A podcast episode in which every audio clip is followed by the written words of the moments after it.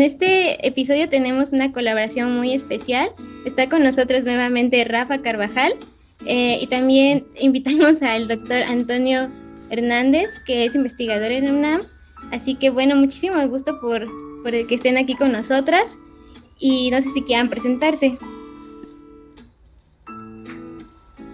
¿Quién empieza el doctor? Ah, muchas gracias. Eh, bueno, mi, nombre es Antonio Hernández, como ya les dijo Fer, eh, soy investigador y profesor en la, en la UNAM, en el campus de León, en el área de ciencias agrogenómicas y mi especialidad pues es, eh, digamos, la, la biología evolutiva y la genómica ecológica. Más o menos esas son las, las áreas y las herramientas que yo uso para responder preguntas de, pues, qué sucede con la evolución eh, y la agricultura, cómo están relacionadas las plantas, los insectos, los microbios, con todo lo que pasa en el campo, ¿no? en, la, producción de, alimentos. Muchas gracias. Y Rafa, ¿te quieres presentar otra vez? bueno, yo soy Rafa Carvajal. Yo trabajo en un tecnológico, en el tecnológico de Santiago Pasquiaro, que es parte del Tecnológico, tecnológico Nacional de México. Y pues también me dedico a los alimentos, pero desde una parte más técnica, a la producción de alimentos en cuanto a procesos como, no sé, pasteurización, pues todo lo que son industrias alimentarias. A eso me dedico. En realidad soy ingeniero bioquímico, tengo especialidad en, biotecnología, pero este, pues más que nada me he dedicado a los procesos y pues aquí bien interesado en la plática porque son temas nuevos para mí.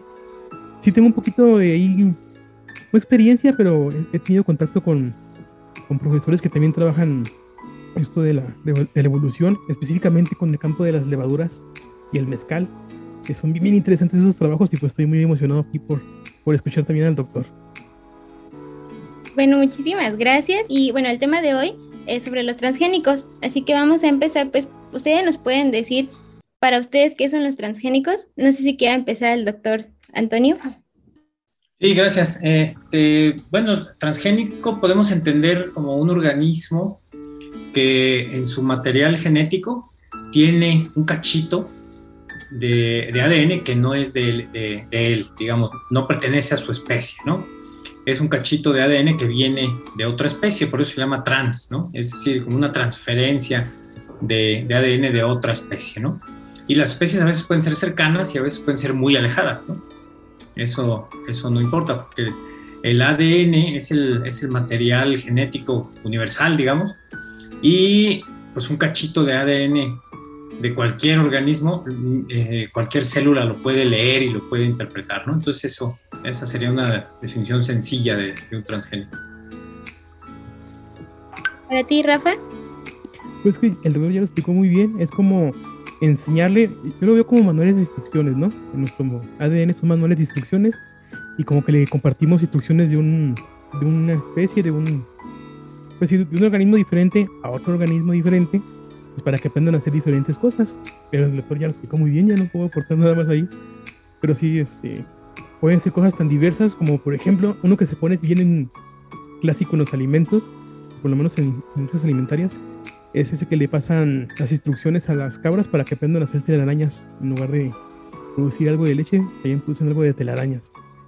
son cosas curiosas, pero pues que se pueden hacer actualmente.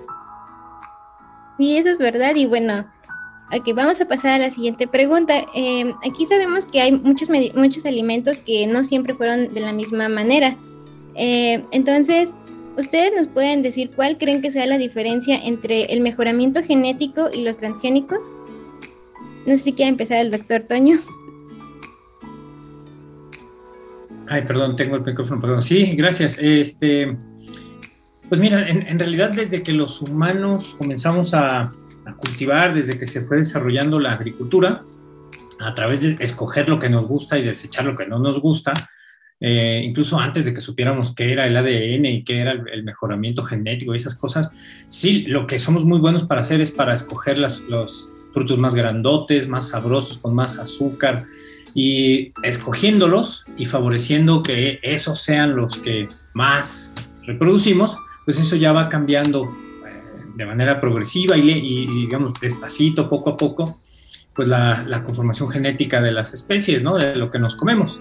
eh, es muy, sí, bueno, es muy interesante eh, comparar, eh, por ejemplo, una manzana del supermercado con una manzana silvestre que existen por allá en el Medio Oriente, ¿no? Este, Turquía y eso. y si uno ve las manzanas silvestres, pues ni las reconocería, ¿no? Son unas cositas chiquititas, sin color, así. Y ese, ese mejoramiento lo hemos venido haciendo a lo largo de muchos miles de años, poco a poquito, ¿no? Entonces, pues ya eso implica ya eh, selección, evolución e ir cambiando la, composición genética de las especies, solo que hoy lo hacemos de una manera más directa y más rápida, porque ya sabemos eh, pues a qué moverle, digamos, ¿no? Qué cachitos de, de, los genes y qué partes de los genes hay que mover, cómo hacerlo un poquito más rápido y eso nos permite seguir haciendo estas, estas mejoras en, plazos de tiempo más cortos. ¿no? incluso hoy, hoy en día se pueden domesticar especies, en lugar de tardarnos 10.000 años en hacerlo, pues lo podemos hacer en unos cuantos eh, años, ¿no? Este, eso, eso sería, digamos, la, la, principal diferencia, la velocidad y la intensidad en la que, con la que hacemos estos cambios, ¿no? Muchas gracias. ¿Y tú, Rafa, qué nos opinas? Bueno, aquí más que una opinión, decirle a la gente eso, lo acaba de decir el doctor, como que pensamos en manipulación genética y pensamos que es cosas así como de como del futuro, cosas muy actuales, así como pues como el ejemplo que acabo de dar, que es lo que siempre llama la atención y es con lo que se queda la gente, ¿no? De hacer especies muy raras o cosas así. O bueno, cruzas muy raras entre especies. Pero en realidad este pues son cosas que hemos hecho durante pues ahora sí que durante siglos, durante milenios para eh, obtener los alimentos que tenemos actualmente. Antes lo hacíamos sin saber, pensábamos que eran ahí cosas de los dioses, ¿no? Que movíamos algo y nos bendecían los dioses dándonos un fruto mejor. Ahora sabemos qué es lo que está pasando y por eso lo hacemos de manera más consciente. Pero son este, organismos, organismos genéticamente modificados, siempre los hemos, o manipulados, siempre los hemos estado consumiendo. Es algo pues que nos ha acompañado durante toda nuestra evolución. Sí, muchas gracias. Bueno, ¿y cuáles creen que considere que sean las ventajas de usar transgénicos y por qué sería bueno invertir en investigaciones relacionadas? No sé quién guste empezar, si no el doctor Toño. Rafa, si quieres así, vamos alternando para no, para no sesgar tanto. Adelante. Solo No estoy dando lata. Este, eh, la pregunta era las ventajas, ¿verdad? Bueno, en, la industria de los alimentos, eh, básicamente lo que se ha buscado es la producción este, o asegurar la producción de alimentos. Es básicamente lo que se busca con ese tipo de, tecnologías. Eh, producir más alimentos en, pocas hectáreas, en, pues, terrenos más, pequeños o inclusive más agrestres, ¿no? Este, hacer plantas resistentes a las sequías, hacer plantas que, este, pues que puedan favorecer, que puedan sustituir, que puedan eh, aportarnos nutrientes que comúnmente no tenían, como el caso del arroz y el betacaroteno y ese tipo de, cosas, ¿no? Eh, hacer plantas o alimentos, maíz, este, manzana, como acaba de mencionar el doctor, que puedan producir sus propios insecticidas, sus propios defensas contra las condiciones de la naturaleza. Eh, ese es el, bueno, por lo menos desde mi punto de vista es el, la principal ventaja de usar ese tipo de tecnologías. Sí, yo, Ah, perdón, yo, yo estaría de acuerdo con lo que dijo Rafa eh, y, otra vez insistiría pues, en, la, en la velocidad, digamos, ¿no? Para, o sea, imaginemos que tenemos una plaga que le cae a, nuestros, a nuestro cultivo, un cultivo de lo que sea, el maíz es un ejemplo que, eh, que es, el, es, es, de los cultivos transgénicos más, más sembrados hoy en día, o la soya, por ejemplo, y si quisiéramos introducirle resistencia a un insecto, por ejemplo, pues tendríamos que hacer muchas cruzas y escoger los que son resistentes. Y a lo mejor al principio van a ser poquitos resistentes, entonces los cruzas y los vuelves a cruzar y los sigues seleccionando y eso puede tomar tiempo. Con los transgénicos, eh, la ventaja sería que eh, se puede hacer instantáneamente, ¿no? Digamos que nos estamos brincando el proceso evolutivo y le estamos poniendo eh, las instrucciones para que lo haga pues, de una generación a otra, bien rápido, ¿no? Y no tenemos que esperar ahí a que, a que una mutación al azar nos dé esa resistencia, ¿no? Entonces esa, esa sería la principal ventaja, creo yo. Ok, muchas gracias. Y bueno, ahora quiero saber desde su punto de vista qué piensan acerca del típico pensamiento de que los transgénicos son malos, que nos van a hacer algún daño a nuestra salud. ¿Ustedes qué piensan? No sé, Rafa, ¿quieres comenzar? Empiezo yo. Este, bueno, pues eh, yo hablo pues, desde, el punto de vista de la, industria de los alimentos, ¿no? Yo creo que algo por lo que la gente ha tenido mucho miedo de, de los alimentos industrializados o procesados, por decirlo de alguna manera, y como bueno, eso como que va acompañando todo lo demás, es este, que en un inicio se cometieron muchos errores. aunque no parezca, la industria de los alimentos tiene poco, poco tiempo. Si son, si se me hace muchos 100 años es, es mucho. Entonces al principio se descubrió alguna molécula, algo y se aplicaba así directamente a los alimentos. No se consideraban muchas cosas. Actualmente, y eso pasa también con los eh, alimentos genéticamente modificados, eh, hay muchas regulaciones. Ya no hay que tener tanto miedo como antes. Ahora sí se, se hace ciencia, se investigan las consecuencias que puede llegar a tener ciertos cultivos, cierto, cierta manipulación genética y pasa por lo que se llama el Codex Alimentarium, es una organización formada por científicos, gente de la OMS, de la FAO, otras organizaciones sin fines de lucro, gente de, agentes del gobierno, para evaluar qué tan seguros son los alimentos como los estamos consumiendo actualmente. pasa lo mismo con, las, eh, con los ingredientes, con las moléculas que ponen como conservadores, como colorantes. Este, y actualmente pasa también con los alimentos genéticamente modificados. tienen muchas regulaciones. No hay yo sé que se cometieron errores este, autorizaron cosas que no debían haber sido autorizadas, pero crean que actualmente pueden confiar, no, estas, no son las cosas como antes. Este, a veces se le juzga a uno por los errores que se cometieron, pero también que hay, hay que dar otras oportunidades. Y gracias, doctor. Sí, gracias. Eh, pues yo, yo nada más añadiría un par de, un par de cositas breves, ¿no? Eh, creo que toda tecnología novedosa, eh, siempre, eh, no solo en la biotecnología, también, por ejemplo, cuando se introdujo la energía eléctrica, ¿no? A principios del siglo pasado en, en la ciudad de, Nueva York, pues había movimientos anti-energía eléctrica porque era peligrosa, había gente que se electrocutaba, ¿no? Eh, y hubo muchos electrocutados al principio cuando había menos regulación, pero eso no, no, no, no implica que la tecnología sea mala, es que se usa mal, ¿no? Eh, igual con los transgénicos ah, pasaban y, pasan este, este tipo de cosas por una mala regulación que tiende a, mejorar. Eso sería un, aspecto. Y el segundo aspecto es que muchas veces se mezclan eh, cosas distintas, ¿no? Eh, a veces la oposición no es tanto contra la tecnología per se, sino porque una compañía la controla, por ejemplo, ¿no? Porque es un monopolio de, de grandes compañías transnacionales que obligan a los campesinos, en, contextos como, como México, por ejemplo, donde los campesinos de subsistencia pues no pueden comprar transgénicos y además no les interesa comprar transgénicos porque manejan sus variedades y sus razas nativas, de repente se podrían ver obligados a hacerlo comercialmente, ya no por el miedo a la tecnología, ¿no? Eh, entonces ahí eh, hay, hay, muchos factores que, que, tomar en cuenta, ¿no? Eh, está el factor comercial, el factor monopolio, el factor miedo a las, a, las tecnologías nuevas y creo que eso hace un cóctel complejo de, de manejar, ¿no? Eh, México yo, yo, diría que no es el país con mayor oposición a los transgénicos, hay muchos países europeos donde eh, está prohibido, en Asia también este, hay países en los que está prohibido y eso tiene que ver mucho con, esta, con estos miedos, algunos justificados, muchos no justificados a, a las, a las nuevas tecnologías, ¿no? Y creo que es, es eh, pues chamba de los que nos dedicamos a esto, a los que nos dedicamos a la investigación y por ejemplo ustedes eh, eh, estudiantes y ahora divulgadores pues también tienen mucho que, hacer para, para informar ¿no? y que la, que la gente tenga mejor información. Si de todo no se va a oponer, pues por lo menos que pueda argumentar mejor por qué sí o por qué no. Gracias. Y respecto a esta pregunta, bueno, ¿Ustedes saben qué papel juegan las normativas de seguridad en el uso de los transgénicos y cuál es su, impacto en el ambiente? ¿Puedo comenzar ahora? Sí.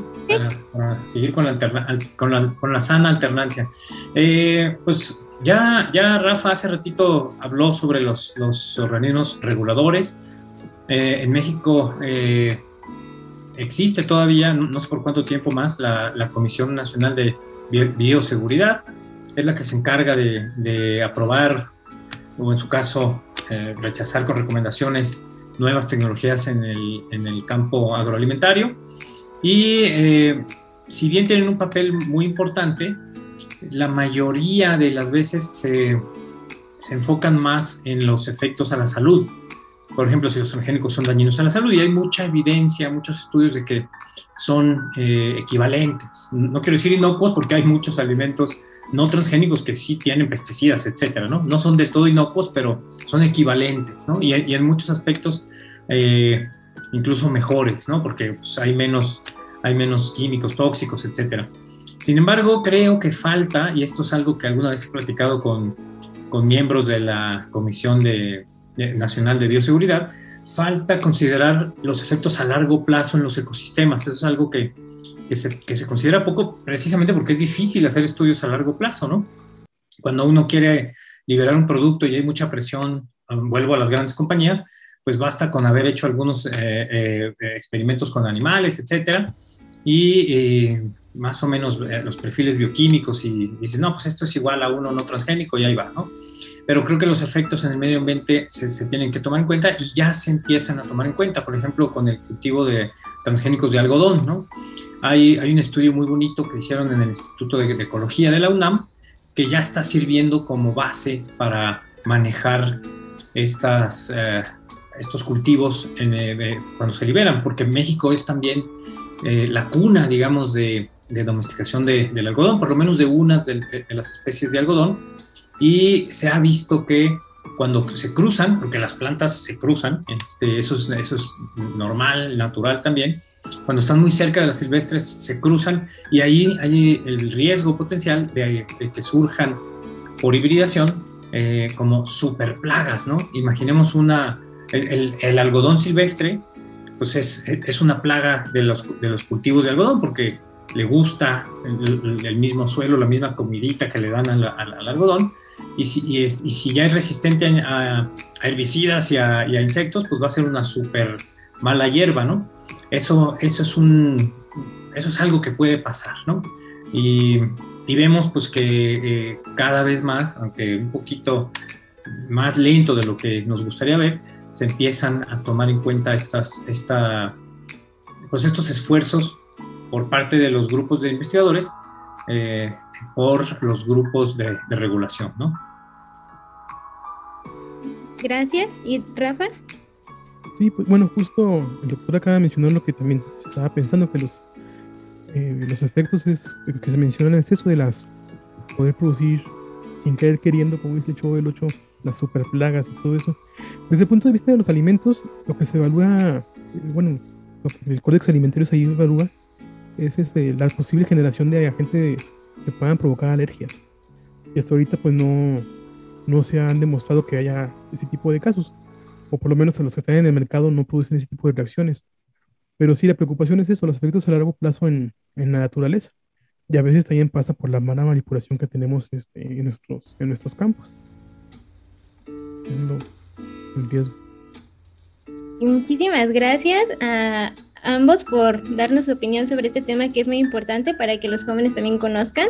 Y ya para ir cerrando, nos gustaría que nos dijeran algún consejo que ustedes les quisieran dejar a, a los jóvenes que crean que sea muy importante que conozcan. Empezamos contigo, Rafa. pues el consejo de siempre que yo les doy es que no se tomen las cosas tan en serio.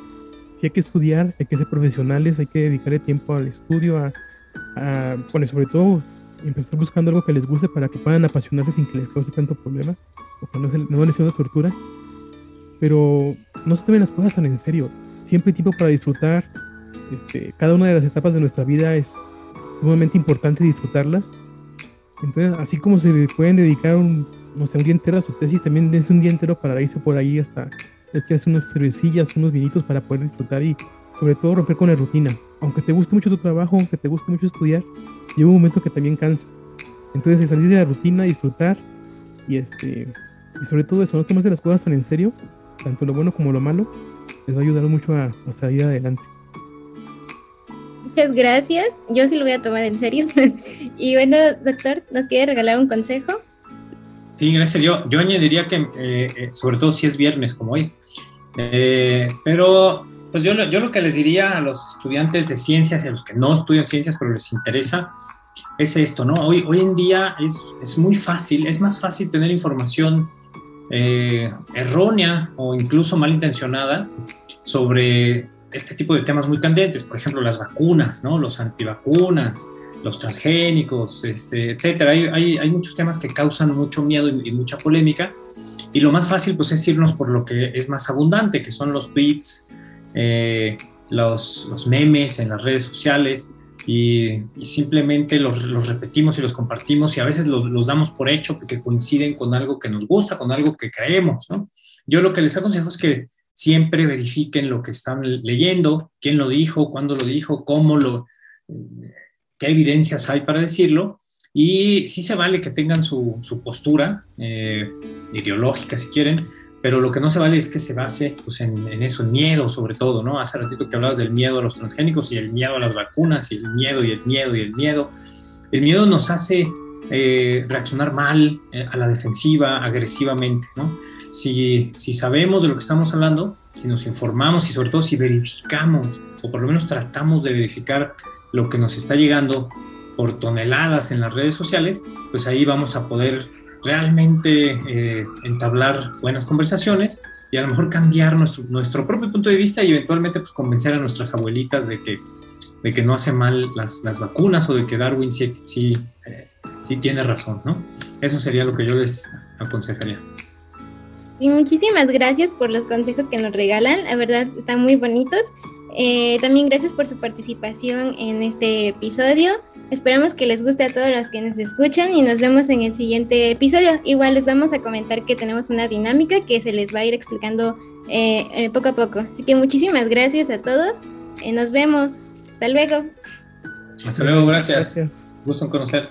Otra cosa que les queríamos comentar es que tenemos una dinámica para que puedan ganarse una tarjeta de Amazon con un valor de mil pesos aproximadamente. Y bueno, ¿qué tienen que hacer? Pues muy fácil, solo tienen que suscribirse a todas nuestras redes, también a las de nuestro invitado, soy Rafa Carvajal, y al Twitter del médico arroba Yair Sánchez 2011. Pueden mandarnos las capturas eh, directamente por mensaje y así ya estarán participando. Se va a escoger a los ganadores, así que si ustedes quieren ganar, envíen sus mensajes directos con las capturas de aquellos amigos a quienes les han compartido los videos o que están interactuando con el contenido. Mientras más capturas, pues es más probable que puedas ganar y se darán a conocer los resultados del primero de abril. Esto va a ser en el Instagram de que aportamos y además les deseamos mucha suerte a todos.